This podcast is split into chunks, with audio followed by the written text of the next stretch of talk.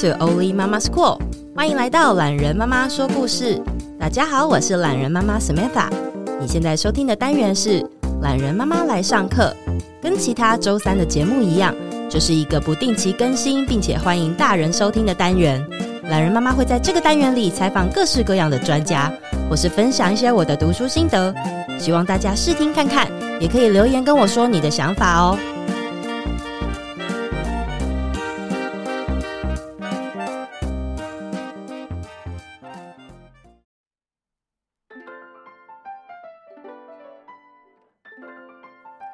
妈妈最近啊读了一个作品，呃，是托尔斯泰的，然后它叫做《三个问题》。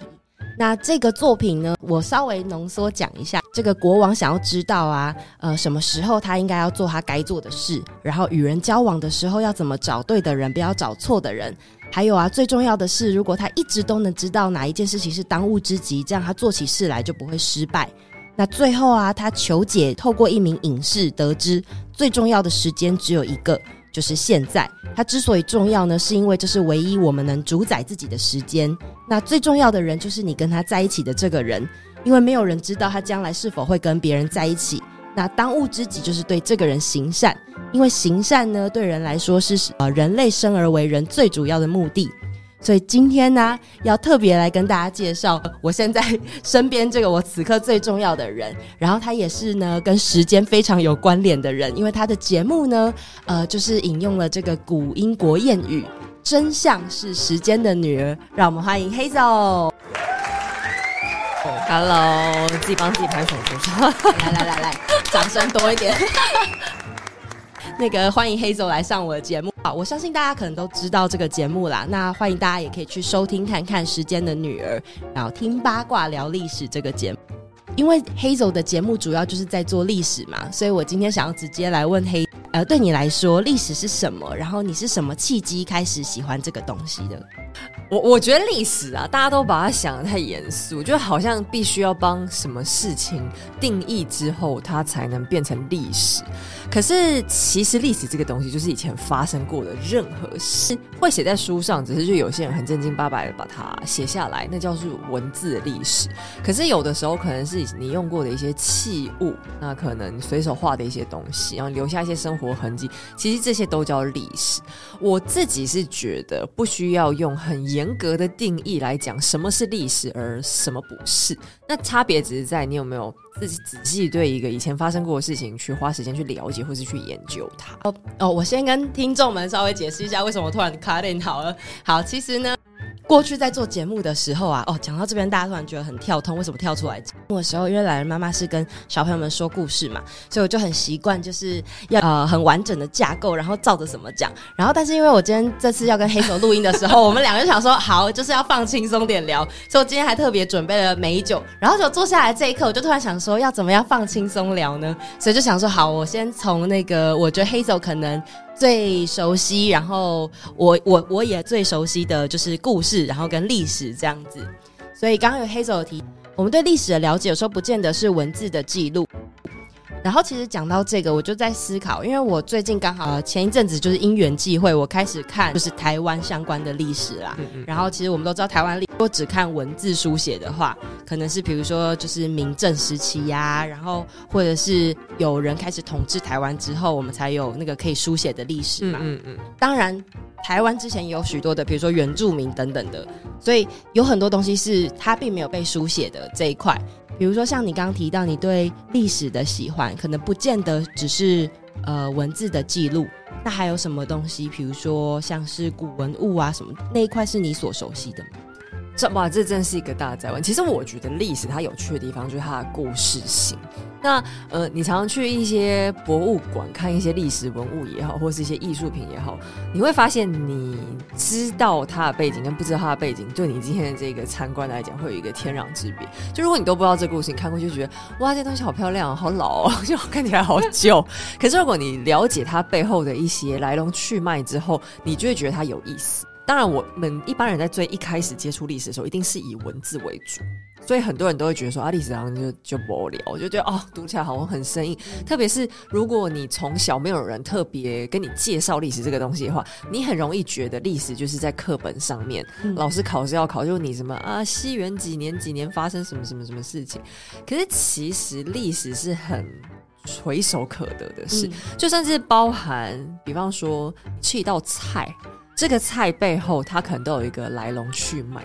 比方说，像英式的烤布丁或是烤牛肉，它背后都会有它很长一些很有文化性的故事。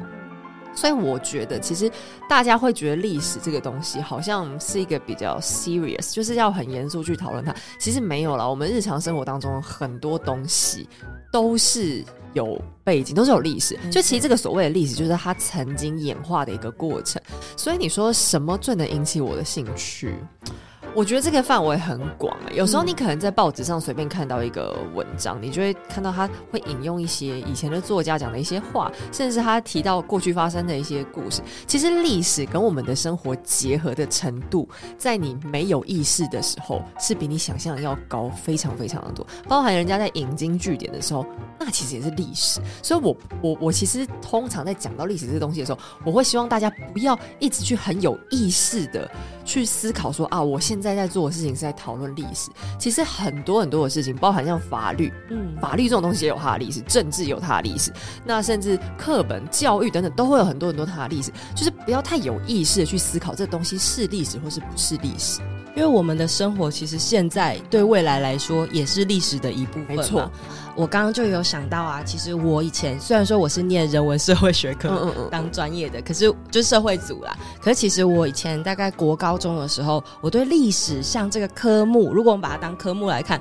我就觉得非常不擅长跟不喜欢，嗯嗯，主要其实就是因为它变成很像是每一个原本是很深入的故事，但它写的很浅白，变成一个事件，然后你会觉得好像在读那些事件的时候，他们是断点式的。可是当如果我们把比方说历史课本好了，跟地理课本，然后跟美术的相关的东西摊开来一起看的时候，你就会发现，其实每一件事情是相关联的。我就发现。哦，原来我过去念书的方式是错误的，应该说就是不要把它当做学科来了解，它就是生活的。其实一件事情，其实这个东西的分分水岭就很简单，要考试的就很痛苦。你现在就算跟你讲一个三只小猪的故事，你跟小孩讲说，我现在讲一个故事给你听，可是我等一下讲完之后我要考试。你觉得小孩还会想听吗？谁想听？来来，我考你。第一个小猪，它是用什么材料盖房子？小孩听到要疯了。好，我问你，白雪公主的七个小矮人，他们七个叫什么名字？那小孩知道你要考试之后，谁会想要去听那个故事？就是当你要定出一个考试目标的时候，大家就只会去记跟考试有关的东西。那我们历史都考什么呢？考年份，考人名。那可是。把年份跟人名死记硬背完之后，谁会去在乎他们细节到底做了什么事情？就比方说那时候讲宗教改革，好，宗教改革就跟你讲说，西元十五世纪开始由马丁路德展开，好。在课本上这样写之后，你还会想要去知道其他吗？不会，因为你就忙着把十五、十六世纪跟马丁路德这两人这两个东西记在一起。可是他背后发生过纠纷是很有意思的，嗯、就是包含国家之间的战争，他们嫁女儿娶妹妹，然后跟老婆离婚，然后生了小孩，发生什么什么事情，这其实就是很日常。这这就像我们现代人结婚，可能想的是说，那我接下来要住哪里？我要不要跟公婆住？然后我的小孩要在哪里上学？你考虑的是这些事情，嗯、这对我们来讲是日常嘛？可是。对以前的国王王后们来讲，他们的日常就是好。那我结了婚之后，嗯，我的婆家跟我娘家关系会怎么样？那我的小孩将来就是他，呃，大儿子是当下一个国王，那我下一个儿子是要去教堂工作，还是要去参加军队？就他们这些事情对他们来讲，其实也是他们的日常。嗯，但可是如果你去专注于那些名词跟年代的背诵的时候，其实某种程度上，他反而失去了历史学习的意义。其实你去记那些年份干嘛呢？你记得那么死，就是也没有用啊。我最近刚好有在上台湾儿童文学史这个这个课程，嗯嗯嗯，哦，我我自己刚好要做一个报告，是日治时期的台湾文学之类的。哦，刚好因为陪小孩嘛，我会看宫崎骏的很多动画。然后宫崎骏他其实他的生长背景啊，还有包括他的作品里面，很多都在写二战时期。所以我反而是透过在做呃我自己的报告，在讲二战时期的一些日本跟台湾的关系，然后再加上看宫崎骏的动画，我突然就可以觉得去整合出自己对那个时代背景的架构的事情。那里面提到的名字也好，年份也好，我就在看的过程发现，哎，其实我过去是读过的，可是真的是读过就忘记，不不会放在心上，反而是透过这些作品，然后才会去整理出一个自己脑袋里面的一个算是年代地图。其实读历史啊，我觉得是需要一点想象力的，嗯、就是比方说，你今天看着同样的一个文物，假设是某一个王子他的圣经好了，这一本圣经他会写一些笔。他会在里面画一些小图案等等的。那这同样的一个东西，你去给不同的文物学家跟不同历史学家看，他们都会得到自己的解读，跟他们各自，你会发现说，哎，好像有一些人他会特别关注，就是王子在那个圣经边边写的笑话；嗯、有些人会关注他在那个手抄本上面画画，就是添的那些笔画，就说啊，他是一个很有艺术才华的。其实每一个人关注的点都不一样，所以其实有时候历史的解读，它是一件很微妙的事情。它即便是史实，在不同的人。眼睛里面解读出来的意义也是不一样的。可是我觉得我们大家不要去定义什么样的历史才叫所谓的史实，什么叫对的，什么叫错的。对，其实那一件事情在当年发生的时候，嗯、不同的人可能都有不同的解读。我举个例子，好，比方说英法他们呃几百年来关系都是处于一个有点敌对、有点微妙，就他们他们曾经是亲戚，嗯、可是他们后来要成为有点敌对的关系。那今天法国做一件事情。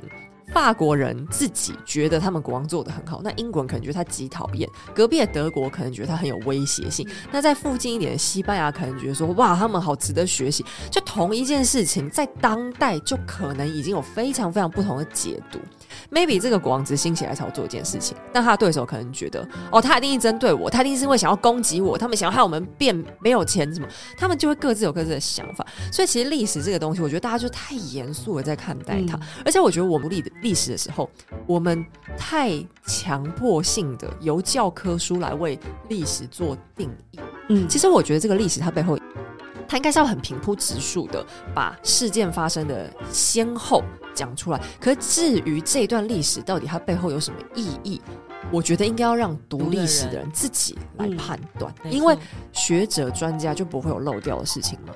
会啊，其实还是会。像我自己在做节目的时候，常常我做完一个段落，也会有粉丝跟我说：“哎、欸，我在想啊，他会不会当初是会想到什么什么什么？”我会觉得说：“哎、欸，其实也是有可能的。嗯”我不会跟你们说这东西百分之百不可能，这有可能只是当下的那个当事人他有一点小心思。可是后世的人，因为我们所在的环境、时空背景都已经完全不一样，我们要事后来还原这些东西。本身就会有很多的个人见解在里面，所以其实我觉得历史大家应该把它当成是一个很有趣、很轻松。我们该学习，就从历史里面学到的东西，应该是我们根据自己的观察，还有我们人生当中的一些经验去结合之后，你再来认为这个历史对你来讲它最大的意义。因为你的节目非常大，就是都是在做中世纪啊、欧洲为主题嘛，所以我也很好奇，说这个东西是不是你最喜欢的时代跟最喜欢的国家？呃，还是说，其实你也有喜欢其他的，然后只是还没有机会做到呢？其实我觉得大家都好像认为说，我好像只喜欢做西洋史，而且只喜欢，其实不是啦，是因为呃，其实一方面是我开头我就是用文艺复兴跟中世纪这两个时期开始切下去，可是其实历史他们之间是很容，就不同国家之间的历史它是很容易就是交错在一起，嗯、所以你读到这边的时候，你很容易觉得说，哎，我一开始做英国史嘛，英国史的时候就觉得说，哎。所以这段时间的法国，他们发生什么什么事情，你就会想要深挖下去。那一方面是他的资料 support 是比较有相关联的，二方面是你越读越会觉得说，哇，这整个蓝图。全部了解之后，哦，同一件事情在不同的国家，嗯、他们下出来的判断跟他们人民的感受是，可能是完全是相反的。对比方说，像英国的伊丽莎白一世，他们在面对西班牙无敌舰队的时候，他们英国人当然觉得西班牙就是万恶的魔鬼，他们就是他们就是呃自以为是的一群猪。可是你反过来在西班牙，如果你讲到西班牙这边，西班牙人会觉得说，他们一定是上帝派来的魔鬼，嗯、一定是呃他们就是反基都。的，他们就是不信神，信异教徒，就同一件事情，再加上了各种民族的风俗民情，还有我们他们当时一些文化性上面的。碰撞之后，它的结果会很有趣，但只是因为刚刚好我们切进去的时间，就我到现在都还没讲完，因为历史有趣的事情太多了啦。嗯、你你光是要把我我相信你现在去欧洲去西方的史学家，你也没有任何一个人敢跟你讲说这个时代所有历史我都很熟了，嗯、这是不可能的，因为它有趣的东西是太多。对，而且其实历史跟现代一样，我觉得所有应该说世间的所有事啊，它都不是二人对立的。每一个人他做每一个决定，其实他背后都会有一个原因存在，或许还不是一个原因，嗯嗯嗯，是很多原因。所以说，是这一切的这种人文之间的相关联啊，然后引起的国际情势啊什么。就是人家所说历史是一个洪流，其实就是这样嘛。然后当我们停下来看某一个时段的洪流的时候，就会发现哇，深处还有东西可以挖，还有东西可以挖。我觉得你应该也就是因为这样，所以现在就是。算是生根吗？在这个时段的这个地点，然后继续做这些，比如说不同角色的他他当时的心路历程或他的故事。嗯，我我觉得，因为其实我自己在读历史，我认为历史读完之后，它应该是要给你带来一点什么的，而不是让你去考试的。所以对我来说，其实看的这些历史人物，他们人生当中发生的事情，对我来说是很有趣的，因为这就是。别人的人生发生过的事情，他遭遇过的难题，他当下的心路历程，还有他嗯在做决定的时候，他是怎么样去取舍的。虽然他们听起来都是一些帝王将相的故事，可是你真的去了解之后，你就会发现，其实他们也是人。嗯，他们只是他们的问题被扩大了。可是你把它删去那一些什么国仇家恨的东西之后，你会发现，其实他们的思维非常的生活化。他们比方说国家跟国家间联姻等等的这些状况，就搞得好像跟战争什么都有关。其实没有啊，你讲白一点，他们就是嫁女儿娶媳妇。嗯，所以他们会不会有婆媳问题？会。他们会不会有父子问题？会。爸爸会打小孩，女儿也会反抗妈妈。这些就是在历史上被正儿八经的写下来，可是其实，在我们现代人的生活里面。不就是也是会发生的一部分？对，那他们以前是怎么面对？因为他们以前碰到的限制更多，因为包含像宗教或者是一些物质条件没有我们现在这么好嘛，他们科技没有这么发达。那他们处理事情的这些智慧，我们现在能不能用？我相信是可以的。他们在那么艰难的情况下，都可以把问题慢慢的处理掉。我觉得对我来说，这些故事是它背后是有意义存在的。嗯，那当然我也没有很想要把这东西做的好像很很非得要有一些教育性。是，我觉得有的时候人家身上发生的。事情不挺有趣的嘛，你看人家过得就好像很苦恼，或是很有趣，你也会觉得很想要知道一下，就是抱一个八卦的心情。而且像有时候我们在看一些戏剧节目的时候，你会觉得说这是么夸张、很扯哎，可是当你在看历史，你就会发现说这怎么夸张？更夸张的是它是真的，嗯，就是你你会明白，就是其实人生当中会发生很多很多事情。它都是有可能，我们不要对任何一件事情说觉得怎么可能，嗯、那一定是怎样的？其实没有，很很多很多在历史上发生过的事情，你你把它想象到它在现实当中，你会觉得很扯。可是这真的是人家讲“人生如戏，戏如人生”。其实这一句话，它最大的基础就是来自于历史上发生过。呃，我记得我好像听你在一个访谈里面有讲过，你觉得人的一生的其中一个很大的礼物。就是死亡这件事，是因为在有限度的时间当中，没错。然后我们能，就像我一开始呃介绍你进场的时候说的，就是那三个问题。最重要的时间其实就是当下，你有没有在当下做你想要做的那件事，然后把它做好，还有珍惜你身边的人，我觉得这个是很重要的。然后我觉得你对生活还有人的一生其实有很多见解。对啊，所以想要来也顺便跟你聊聊，你有没有特别喜欢的讲儿童故事的话？我觉得你可能会现在有点无法 relate。对，那或许就是你小的时候有没有看过什么你喜欢的作品，或甚至是现在喜欢的。Oh, 我有一套非常喜欢的书，这一套现在好像啊好像买到，但不是很好买。它叫做《小木屋》系列。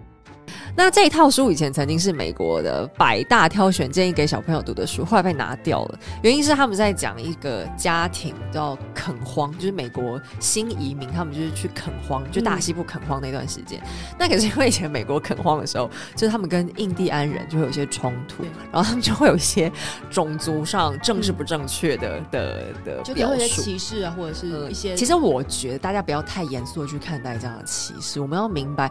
歧视这个东西，我们要让孩子明白以前发生过这样的事情。他在读的时候，你要告诉他说：“你看他这样想，如果你是印第安人，你怎么感觉？”嗯，就是我会不舒服，我会觉得很难受。为什么你要这样对？对，那你就知道以后我们不可以这样歧视别人。他这样讲话是不对的。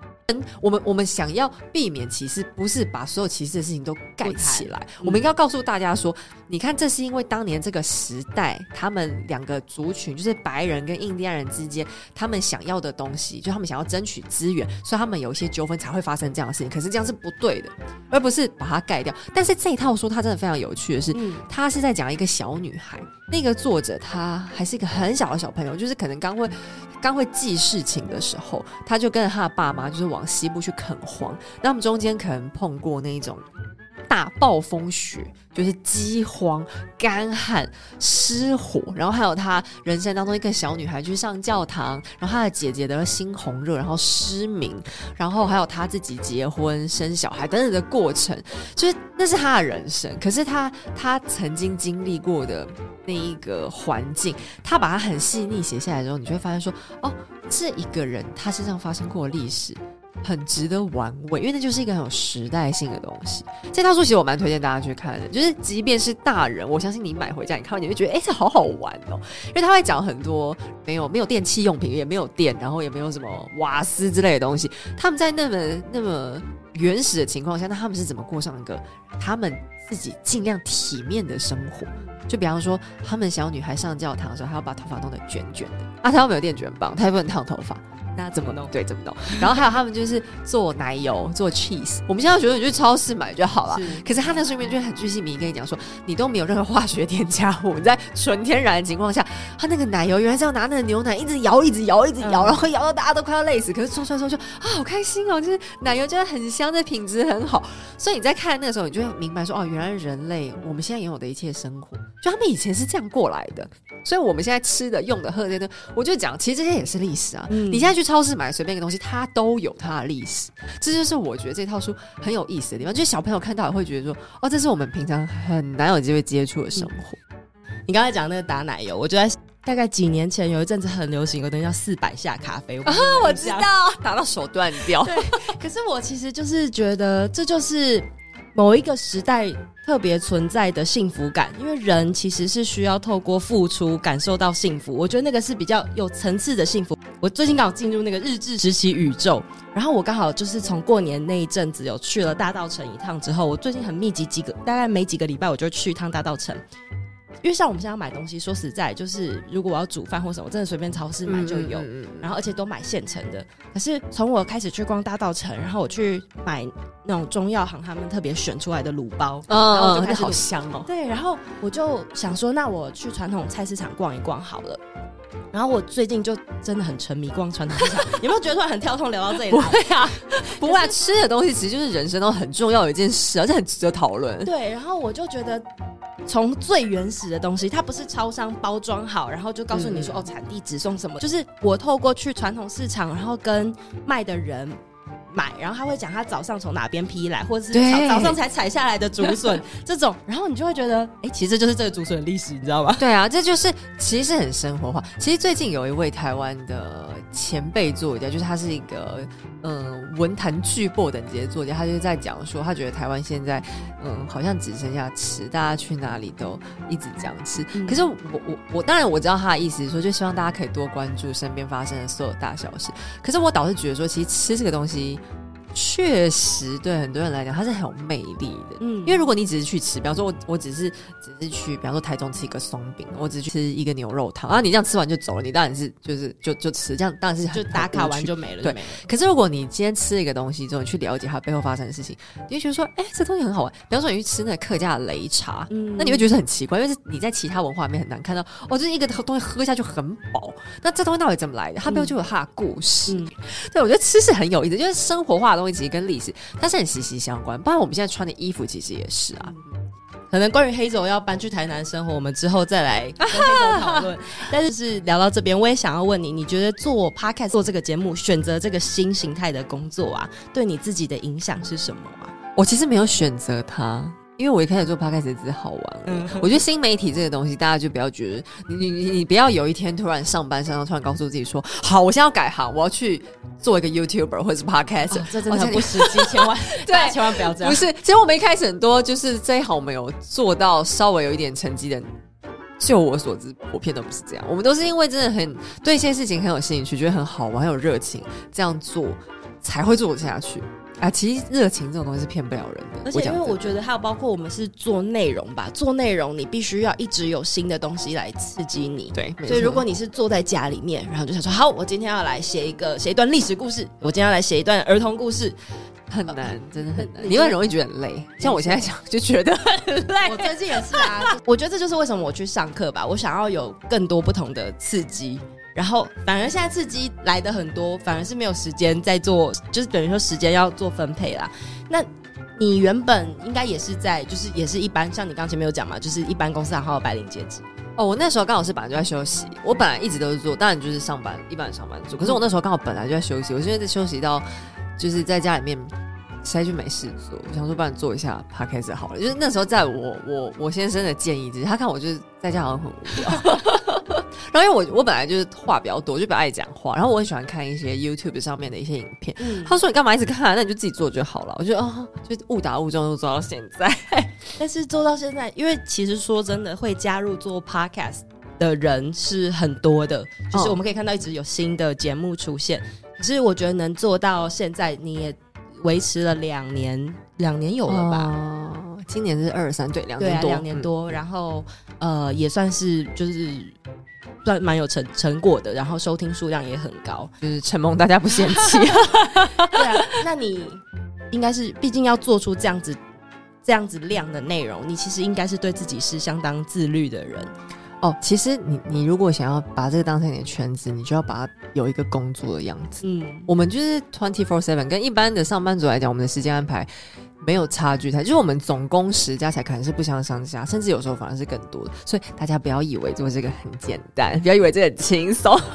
我自己呀、啊，我觉得花的时间其实比比上班还要对啊，因为比上班还可以偷懒，而且应该说，我觉得上班是一个角色，就是我不知道黑总你之前的职职位是什么位，就是你是做什么类型的角色？我，我以前的工作就是一打的，因为我们那时候是做一些 marketing 的专案，嗯、或是 PR 专，就是公关或是行销类的专案，是对内卖还是对外？